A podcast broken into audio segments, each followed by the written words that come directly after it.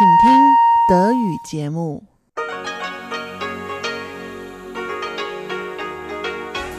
Hier ist Radio Taiwan International. Herzlich willkommen zum halbstündigen deutschsprachigen Programm von Radio Taiwan International an diesem Sonntag, den 19. Mai. Am Mikrofon begrüßt Sie Karina Rother und folgendes haben wir heute für Sie im Programm. Zuerst das Wochenendmagazin. Da führt Robert Stier heute ein Interview mit dem Schulleiter des staatlichen beruflichen Zentrums Starnberg, Peter Dahmer, über den Besuch seiner Delegation in Taiwan. Danach geht's weiter mit dem Kaleidoskop. Da besprechen Chobi Hui und Sebastian Hambach heute die Medienlandschaft in Taiwan.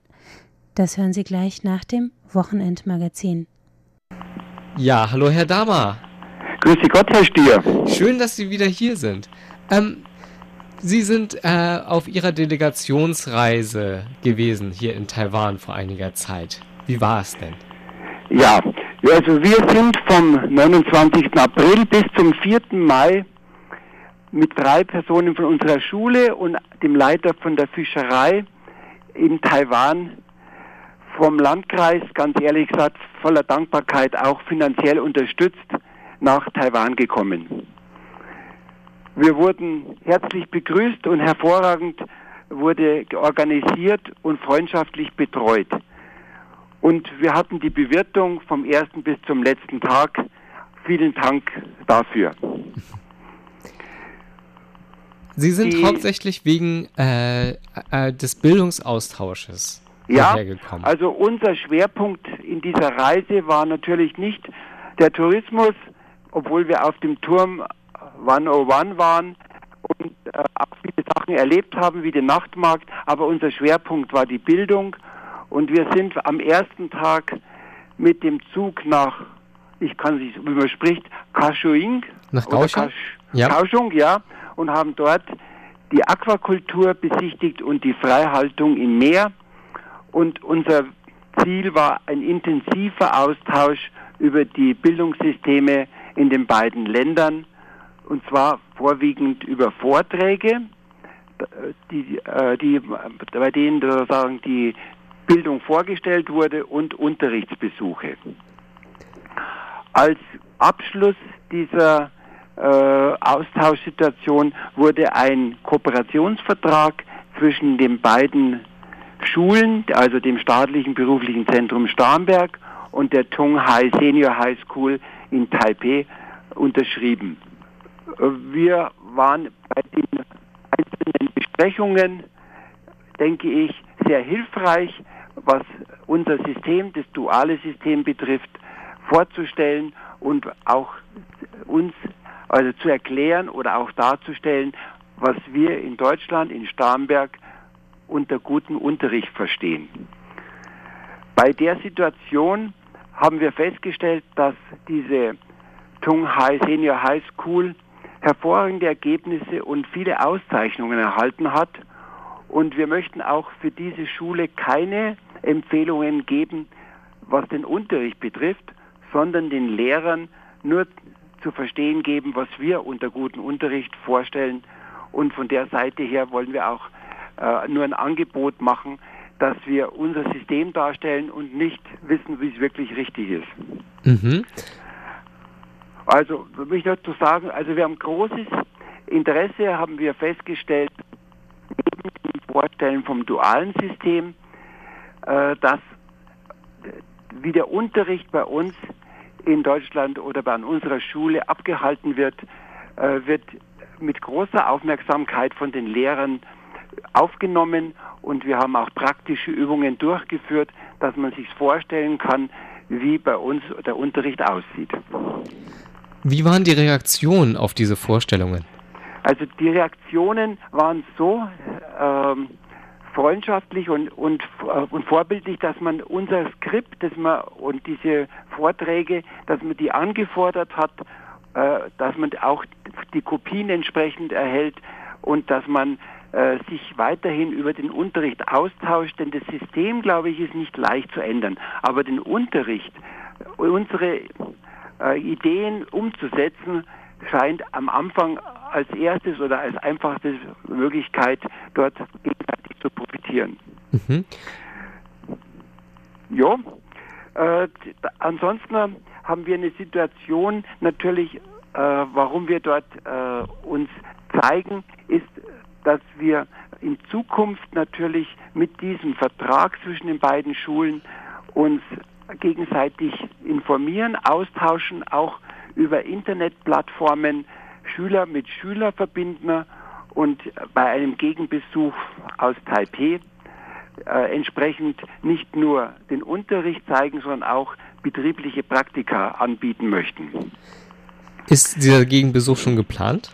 Also wir sind jetzt seit einer Woche zurück und wir werden heute noch mit der Schule in Starnberg, das ist das Landschulheim Kempfenhausen, die seit 22 Jahren eine Partnerschaft pflegt mit einer Schule in Taipei, äh, werden wir uns austauschen, dass die Möglichkeiten und die, äh, ja, die finanzielle auch Unterstützung von den einzelnen Institutionen bei uns einen Austausch auch möglich macht. Ich denke, die Herausforderung wird sein, dass man nicht sich austauscht, sondern dass man das finanzielle äh, regelt und dort entsprechend äh, die Unterkunft und den Flug äh, sozusagen organisiert und entsprechend ein Programm aufstellt. Mit welchen Erwartungen sind Sie nach Taiwan gekommen und wie haben, Sie sich die, haben sich diese erfüllt? Also Erwartungen waren für uns, dass wir in ein Land kommen, äh, das uns natürlich fremd ist und dass wir Menschen begegnen, äh, die wir nicht kennen. Mit der Reaktion, wie freundschaftlich und wie lieb, herzlich man aufgenommen wurde, hat uns wirklich beeindruckt. Man hat sich um uns gekümmert und wir haben das Gefühl, auch beim Essen, wir sind in einer großen Familie. Also der Austausch äh, sozusagen ist die zweite Stufe, aber die erste Stufe war die menschliche Annäherung äh, und die Weiterführung des Besuchs in Starnberg vor einem Dreivierteljahr. Und es hat, glaube ich, hervorragend geklappt. Ich denke, wir haben äh, Freunde gefunden in Taiwan und, und in Taipei und äh, es wird eine Zukunft geben für eine Kooperation zwischen den beiden Schulen. Ähm, wie wird diese Kooperation denn weiterhin aussehen? Die Kooperation wird gestaltet werden, dass wir als nächsten Schritt die Schüler aus Taipei äh, nach Starnberg holen, wie auch die, unsere Schule, die jetzt Landschulheim Kempfenhausen seit vielen Jahren das äh, praktiziert und entsprechend Lehrer, die dort die Begleitung übernehmen. Und wir möchten gerne als berufliches Zentrum nicht nur die Schule zeigen und das ist Unterricht, sondern wir möchten auch die Austauschschüler aus Taiwan in Betriebe Praktikas machen lassen, um dort einen Einblick in unsere duales, in unser duales System zu erhalten. Also die Kombination zwischen der Schule und in die Theorie und die Praxis in den Betrieben. Dass die nicht nur theoretisch sehen, was ist ein duales System, sondern die praktischen Erfahrungen machen. Und das Zweite, glaube ich, das ist ganz wichtig, dass man die neuen Kanäle nützt. Das bedeutet, ob das Skypen ist oder äh, auf Plattformen sich gegenseitig austauscht, was Schüler auf Schülerebene betrifft. Inwiefern?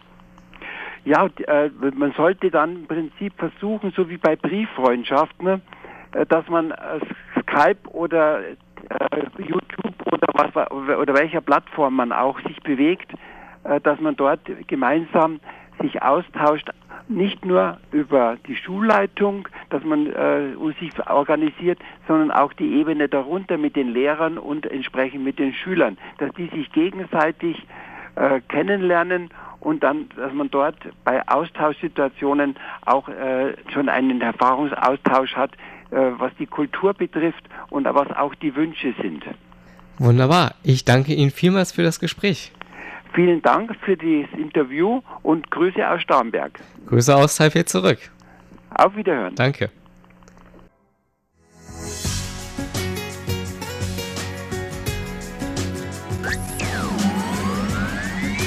Radio Taiwan, international aus Taipeh.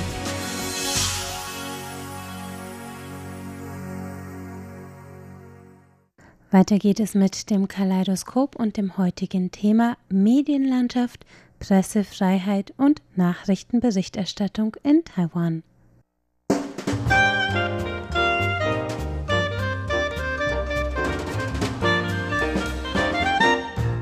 Herzlich willkommen, liebe Hörerinnen und Hörer, zu unserer Sendung Kaleidoskop. Am Mikrofon begrüßen Sie Sebastian Hambach und Chobi Hui. Taiwan hat seit vielen Jahren eine der freiesten Medienumgebungen der Welt. Das heißt also sehr viele Freiräume, nicht nur was die Rede- und Meinungsfreiheit angeht, sondern auch was eben diese Pressefreiheit angeht. Und das wurde auch zuletzt wieder deutlich in der aktuellen Rangliste von Reporter ohne Grenzen, dieser Nichtregierungsorganisation, die ja immer wieder untersucht, wie es um die Pressefreiheit in vielen Ländern der Welt bestellt steht. Taiwan stand in diesem Jahr auf dem 42. Platz, hat allerdings einen wichtigen Titel, nämlich den des freiesten Landes in Asien, was die Presse angeht, abgeben müssen an Südkorea, das Taiwan zum ersten Mal hier übertroffen hat. Aber ansonsten gilt Taiwan trotzdem noch als eben eines der freiesten Länder in Asien und steht zum Beispiel auch immer noch vor Japan, das dieses Mal nur auf dem 67. Platz stand. Also insgesamt wurden 180 Länder und Territorien begutachtet von Reporter ohne Grenzen und somit kann man schon sagen, also Taiwan auf dem Platz 42, dass das auch im weltweiten Vergleich durchaus ansehnlich ist. Also Taiwans Pressefreiheit wird insgesamt als zufriedenstellend bezeichnet und ist eigentlich schon besser als viele andere Länder, unter anderem den USA auf dem Platz 48, Hongkong 73, China 177. Also in dieser Hinsicht muss man schon sagen, dass man in Taiwan tatsächlich Pressefreiheit genießen kann, aber im Vergleich zu anderen Ländern können wir natürlich noch einiges sich verbessern. Taiwan ist wie im letzten Jahr auf Platz 42. Aber ich muss ehrlich sagen, als Journalistin habe ich nicht wirklich den Eindruck, dass die Medienlandschaft in Taiwan optimal ist. Vor allen Dingen in den letzten Zeit kann man hier in Taiwan merken, dass die Nachrichtenkanäle hier in Taiwan, die sind sehr politisch orientiert worden. Also dieses Phänomen hatte es früher schon gegeben, aber in der letzten Zeit ist in meinen Augen noch schlimmer geworden. Zum Beispiel ein bestimmter Fernsehsender, der berichtete fast 70 Prozent in ihren Nachrichten oder Meldungen nur über einen bestimmten Politiker. Im Gegenteil, in anderen Sender, dann berichten die nur nur über diese politische Lage oder andere politische Lage. Irgendwie, man merkt schon, dass die meisten Medien nicht wirklich sehr unabhängig, objektiv über alles berichten können. Jedes Mal, wenn ich Besuche von Deutschland bekam und vor allen Dingen die Journalisten und die öffnete unter der Fernsehsender und guckt rein und möchte einen Einblick von Taiwans Medien bekommen und da wird dem immer auffallen, dass es hier zu viele Nachrichtenkanäle gibt und die Nachrichten berichten eigentlich nur über, was weiß, Verkehrsunfälle oder Streitigkeiten zwischen den Nachbarn oder zwischen den Ehepaaren oder dann Alkohol am Steuer und dies und das. Also man berichtete eigentlich gar nicht so viele internationale Angelegenheiten, die wirklich sehr wichtig sind.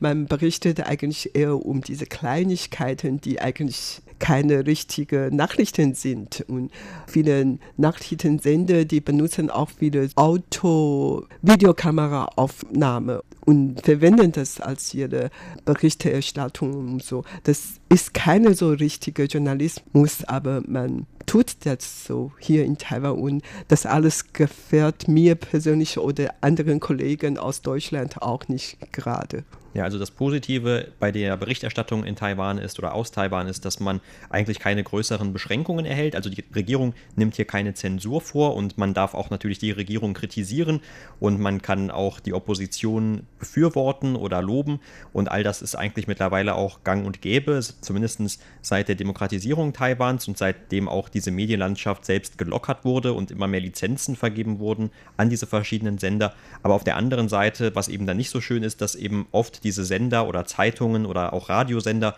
immer eine bestimmte Präferenz haben politisch. Das heißt also, was du gerade meintest, sie sind nicht so objektiv. Das heißt dann in der Praxis, dass sie entweder nur die Regierung loben oder nur die Regierung kritisieren oder eben nur die Oppositionsparteien loben oder nur diese kritisieren. Und dass selten mehr eher so eine neutralere Berichterstattung gemacht wird, wo man dann beide Seiten auch hat und wo dann beide gleich irgendwie zur Sprache kommen, zumindest soweit wie das irgendwie möglich ist. Und das hat man also eher nur selten und das hat sich dann nicht nur normalerweise bei diesen Sendern in den Nachrichten wieder gespiegelt, sondern auch in diesen ganzen Talkshows, die es dann dort gibt, weil viele dieser Sender, gerade dieser reinen Nachrichtensender, die sind 24 Stunden eigentlich immer die ganze Zeit am Laufen. Und deshalb haben sie auch ständig das Problem, dass sie so viel Zeit voll bekommen müssen mit Inhalten.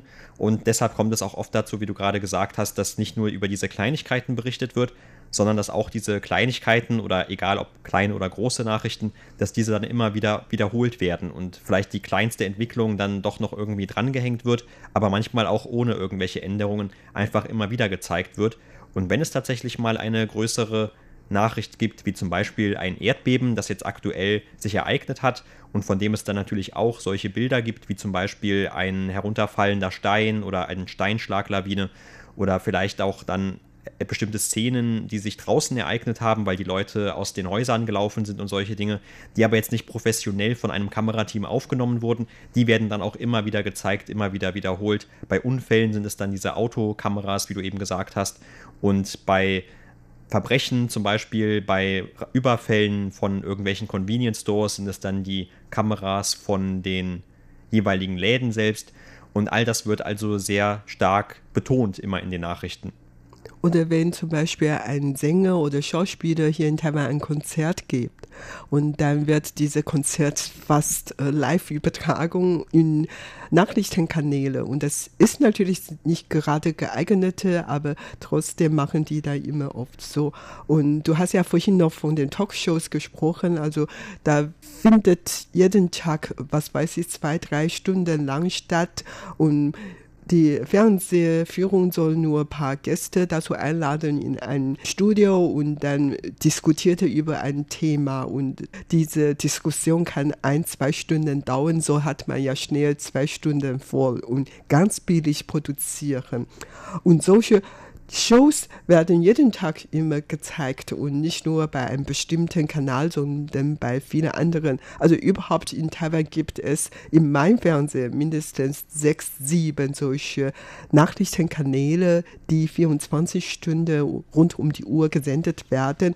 Und die brauchen natürlich viel Stoff, um diese 24 Stunden zu erführen. Und daher solche Talkshows werden immer abgehalten. Da kommen zu den Taiwanern nicht unbedingt sehr gut an, aber für die Touristen aus China oder Besucher aus China, das ist was ganz Besonderes für die und die gucken sich wirklich sehr gern sowas an. Also früher hatten wir immer gehört, dass Touristen aus China, die oft mit Reisegruppen nach Taiwan gekommen sind und tagsüber haben die verschiedene Sehenswürdigkeiten besucht und verschiedenes Essen probiert und so weiter.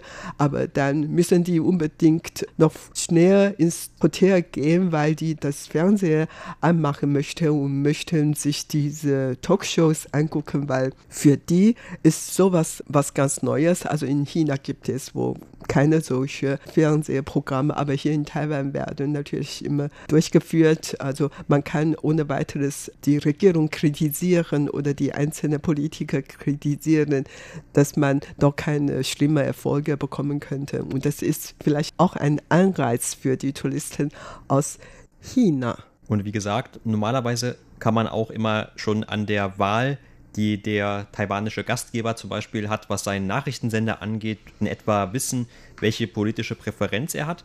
Und zum Problem wird das dann in Familien, wo es unterschiedliche Meinungen gibt über die Politik. Und es war vor kurzem noch eine Freundin hat mir erzählt, dass bei ihnen zu Hause der Vater ein Pro-Guomindang Anhänger ist und er schaut also immer die Fernsehsender, die eher positiv über die Kuomintang berichten und dann sehr kritisch über die aktuelle DPP-Regierung berichten und die vor allem auch zum Beispiel immer über einen bestimmten Politiker berichten, wie den äh, Han Guoyu, den Bürgermeister von Kaohsiung, also einen Politiker der Kuomintang und ihn auch dann vor allem in einem besonders positiven Licht darstellen. Dafür verantwortlich war der Sender Zhongtian, der auch vor kurzem von der Nationalen Kommunikationskommission in Taiwan eine Strafe auferlegt bekommen hat aufgrund dieser einseitigen Berichterstattung. Also das war dann eben schon zu sehr Werbung, anstatt noch wirklich eine einigermaßen neutrale Berichterstattung. Und wie gesagt, meine Freundin ist dann eben hingegangen und hatte einfach diesen Sender im Fernsehen von ihrem Vater gesperrt, sodass er ihn also nicht mehr sehen konnte. Und darüber hat sich der Vater wohl sehr geärgert, weil er konnte dann nicht mehr diesen Sender finden und hat dann auch die Regierung deshalb beschimpft, dass das bestimmt irgendwie der Grund war, weil eben der Sender eher positiv oder eher negativ über die Regierung berichtet und eher positiv über die Opposition. Deshalb hat er dafür für, diese Ab für das Abstellen dieses Senders sozusagen auch die Regierung verantwortlich gemacht. Also hier sind die Gräben teilweise sehr tief und verlaufen auch innerhalb den Familien. Und man kann eigentlich natürlich, wenn man in dieser Blase lebt, auch nur sehr schwer dann für Gegenargumente empfänglich sein und das ist natürlich dann auch nicht sehr gut für Gespräche, für den politischen Dialog. Und in Taiwan hat man natürlich auch eine ähnliche Situation heutzutage, wie das vor allem auch in den USA der Fall ist, wo die beiden großen Parteien also zu fast allen Gesprächspunkten, zu allen Themen gegensätzliche Positionen vertreten und wo Kompromisse deshalb auch nur sehr schwer zu erreichen sind. Und deshalb kommt es immer wieder dazu, dass dann auch die Anhänger vielleicht zum Teil sogar schon etwas radikalisiert sind, weil sie dann eben auch nur diese Berichterstattung, die ihnen persönlich zusagt, gutheißen und konsumieren und deshalb dann auch, wenn irgendein Ereignis ansteht, wie zum Beispiel eine große Wahl oder so, sich dann einfacher mobilisieren lassen, aber vielleicht dann eben auch eher bereit sind, schon fast für Übergriffe. Das heißt, dass also die Proteste eher die Tendenz dann mittlerweile auch haben, dass sie eher gewalttätig werden oder auch, dass die Leute etwas aggressiver vorgehen, als das vielleicht früher der Fall ist. Und insofern hat natürlich dann auch diese freie Medienlandschaft in Taiwan durchaus noch ihre Probleme. Und die meisten wissen eigentlich auch um dieses Problem, aber keiner scheint da bisher so eine richtige Lösung gefunden zu haben, wie man dagegen in Zukunft vorgehen soll. Es gab allerdings vor nicht allzu langer Zeit noch eine Umfrage zu dem Thema des Vertrauens der Taiwaner in diese unterschiedlichen Medien. Und diese Umfrage wurde auch durchgeführt von dieser Nationalen Kommunikationskommission. Und dieser Umfrage zufolge haben 71, knapp 72 Prozent der Befragten angegeben, dass für sie die gedruckten Nachrichten, also die Zeitungen, die den höchsten Grad an Unabhängigkeit oder an Neutralität haben. Und das wurde dann gefolgt von den TV-Nachrichten auf mit knapp 71 Prozent, die Radionachrichten mit 62 Prozent und dann Internetportale oder auch die Apps für das für die eigenen Mobilgeräte mit knapp 58 Prozent. Und das Schlusslicht bilden andere Internetseiten, die von bestimmten Sendern selber betrieben werden und die lagen sogar nur bei etwa 57 Prozent. Und obwohl zum Beispiel diese TV-Nachrichten noch eine recht hohe Zustimmungsrate anging, zumindest was diese Neutralität angeht, haben auch hier die höchste Zahl der Befragten angegeben, dass sie denken, dass die eigentlich sehr parteiisch sind. Also 22,2 Prozent der Befragten haben angegeben, dass TV-Nachrichten dann eher eben entweder die eine oder die andere Partei befürworten. Und das wurde gefolgt von diesen Internetportalen oder Apps mit 20,9 Prozent. Danach Internetseiten oder Apps von den bestimmten Sendern mit 17,7 Prozent. Und dann hier zum Schluss auch wieder einigermaßen neutral gelten dann die gedruckten Nachrichten, die Zeitungen mit 17 Prozent und dann die Radionachrichten mit 15,3 Prozent. Ja, als Taiwaner, als Bewohner hier, da kann man natürlich gleich unterscheiden, welche Medien, also welche Fernsehen oder welche Zeitungen zu welcher politischer Lage gehören und welche nicht und so. Das können wir schon gut unterscheiden und wir können auch gerade diese Zeitung lesen oder diese Fernsehkanal anmachen, die man persönlich gefährt und so. Aber für die viele Ausländer oder für viele meiner deutschen Kollegen, das ist natürlich nicht möglich und daher die sind immer ganz verwirrt, wie es möglich ist in Taiwan so. Aber das ist die Tatsache so. Wie gesagt, es gibt einfach hier zu viele Nachrichtenkanäle, die jeden Tag 24 Stunden laufen. Daher, die brauchen ja so viele Stoffe, aber ihnen fährt noch an viele Finanz Finanzmittel oder die haben auch nicht genug Journalisten und die müssen so viel produzieren, sodass die dann die Sendungen immer wiederholen oder billig ihre Sendungen zusammengekriegen. Überhaupt in meinem Fernseher zum Beispiel, ich kann mehr als 200 Kanäle empfangen. Natürlich nicht alle Nachrichtenkanäle.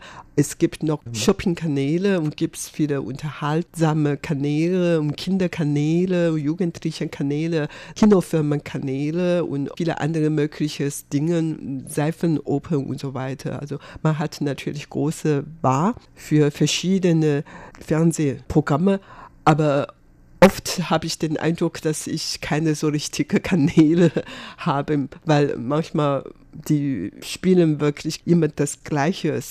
Ein anderes Problem ist hier in Taiwan so, weil ich ja auch schon mal als Journalistin in Deutschland tätig war, habe ich den Eindruck, dass Journalisten oder Nachrichten oder überhaupt Medien wurden in Deutschland sehr geachtet, also angesehen. Aber hier in Taiwan, die Journalisten oder Medien werden eigentlich immer als eine Luanyuan, Quelle des Chaos angesehen. Also wenn ich jemand neu kennenlerne, würde ich nicht direkt sagen, dass ich ein Journalist bin.